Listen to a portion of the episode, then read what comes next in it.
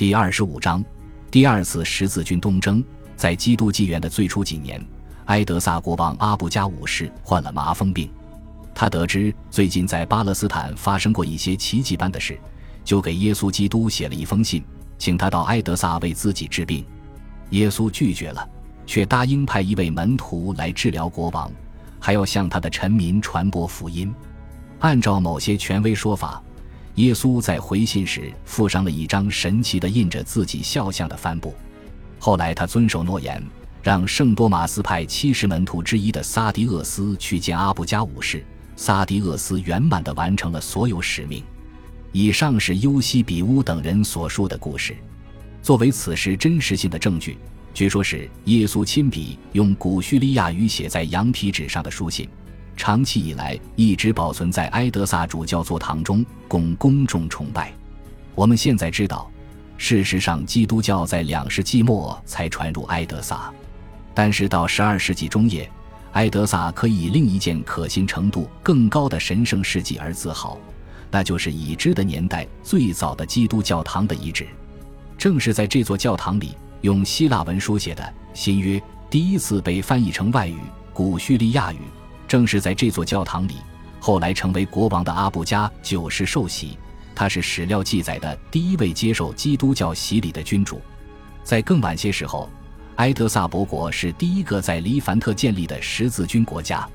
它的历史可以追溯到一千零九十八年，当时布洛涅的鲍德温离开十字军的主力部队，往东方进攻，并在幼发拉底河畔建立了一个国家。他没有在此停留很久。两年后，他继承了弟兄的耶路撒冷国王之位，在那里度过了一段短暂而痛苦的时间，最后走向生命的终点。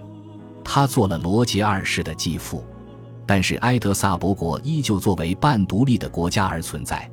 他理论上奉耶路撒冷王国为宗主国。一因一百四十四年圣诞节的前一天，遭受了为期二十五天围攻的埃德萨落入阿拉伯军队之手。阿拉伯一方的指挥官是摩苏尔的阿塔贝伊伊马德丁赞吉，埃德萨陷落的消息震动了整个基督教世界。当时西欧人把第一次十字军东征最初的成功当成上帝支持己方的明证，而埃德萨却陷落了，这让他们内心的安心想法变得岌岌可危。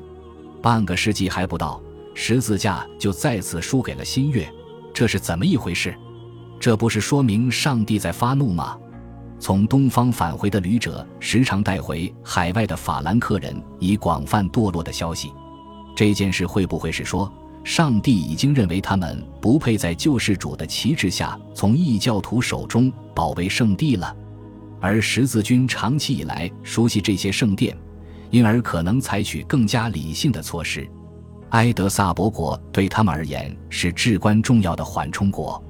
他保护了安条克公国和的黎波里伯国，并通过保护这两个国家来保护耶路撒冷王国本身，免遭达尼什曼德王朝、阿尔图格王朝和其他北方的好战突厥部落的进攻。幸运的是，当阿拉伯部落翻越了东方的山脉之时，这些突厥部落还经常分裂，互相攻伐。但赞吉是一位野心勃勃的政治家，杰出的将领。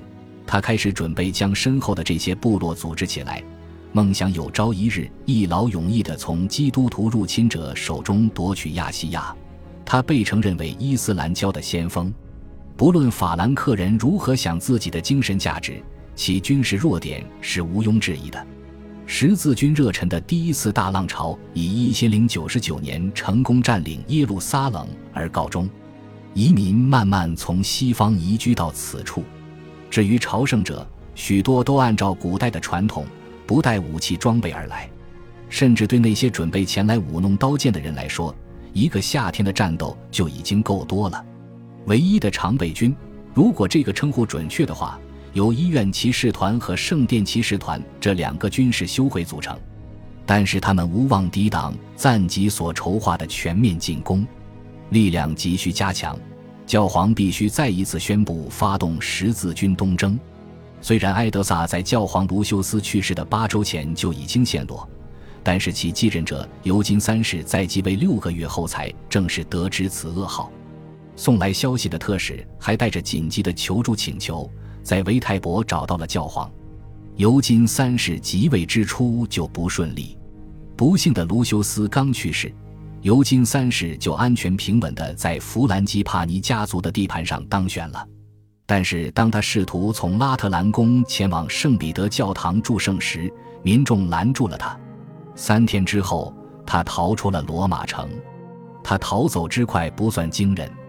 其实，尤金三世唯一的一件令人惊讶的事，就是得票最多而当选的人居然是他。他曾是名古修道院的修士，是圣博尔纳的门徒，是一个普通的人，温和而不善交际。人们认为他完全不适合做教皇。博尔纳本人得知尤金三世当选的消息后，也没有坦然接受。人们本以为圣博尔纳会因为这第一位坐上教皇宝座的西多会修士而喜悦，恰恰相反，他很明显因自己的一个孩子骑到自己头上而恼火，不加掩饰地表示反对。在一封写给整个教廷的信中，他说：“他也对尤金坦率地说道，看起来圣博尔纳打的比方很糟糕，不过这确实说明新教皇是个温和又耐心的人，毕竟他没有发怒。不过。”博尔纳毕竟是他精神上的父亲。此外，尤金不是乌尔班二世，既没有动力去发动十字军，性格也与此不符。因为罗马的事情，他不可能越过阿尔卑斯山。按他自己的说法，到法国去吹响天堂的福音号角。在未来的几个月，他将一如既往的极其需要老友的帮助。当教皇尤金考虑西方的王公之时，他发现只有一位适合做下一次十字军的领袖。理想情况下，这一荣誉应该归西方帝国的皇帝。但是康拉德还只是罗马人的国王，尚未加冕为皇帝，仍旧被自己的麻烦事困于德意志。解决这些麻烦后，他也对解决意大利的问题更感兴趣，而不是去东方冒险。英格兰国王斯蒂芬手头的内战已经打了六年，由于一些其他原因。西西里国王罗杰也不在考虑之列，唯一可选的只剩下法国国王路易七世。路易没有更多要求，他是一位天生的朝圣者，虽然年仅二十四岁，但是他已经拥有伤感的虔诚光环，让他看上去大于其实际年龄。这样，他也吸引不了年轻漂亮又富有活力的妻子阿基塔的埃莉诺。已经有十字军誓言约束他。自兄长腓力在数年前骑马时意外身亡之后，他就从兄长那里继承了这个誓言。此外，他的灵魂也极度痛苦。一因一百四十三年，在一次与香槟伯爵特奥巴尔德的战争中，他的军队在马恩河畔的维特里小镇（今天的维特里勒弗朗索瓦）放了一把火，镇中的千余名居民，无论男女老幼。都在避难于教堂之时被活活烧死。路易看见了大火，却无法阻止。自那时起，那一日的记忆就压在他心头。他知道这是自己的责任。在赎罪上，没有什么比得上一次十字军东征。他承诺可以让参加者清除所有罪愆。一因一百四十五年圣诞节，路易告诉聚集起来的主要封臣，他准备加入十字军。并请求他们追随他。德伊的奥多记载，国王有热忱的信仰，蔑视世俗的享乐与荣华，他自己因此而闪闪发光，所以他自己就是比任何演讲都更具说服力的例证。然而，说服力还是不够，其封臣的反应令人失望。他们表示自家还有事务需要处理。此外，他们已经听闻了海外所发生的事。他们那些悲惨的同胞，或许是自食其果而已。让那些人自己找救赎的办法吧。头脑冷静的教会人士圣德尼修道院院长叙热是皇帝以前的监护人和老师，也坚决反对这个计划。但是路易已经打定了主意：如果他本人无法在风尘心中和脑中点燃十字军的火焰，就需要去找可以做到这一点的人。他写信给教皇。表示参加十字军，然后他别无选择的派人去向名古的圣博尔纳求助。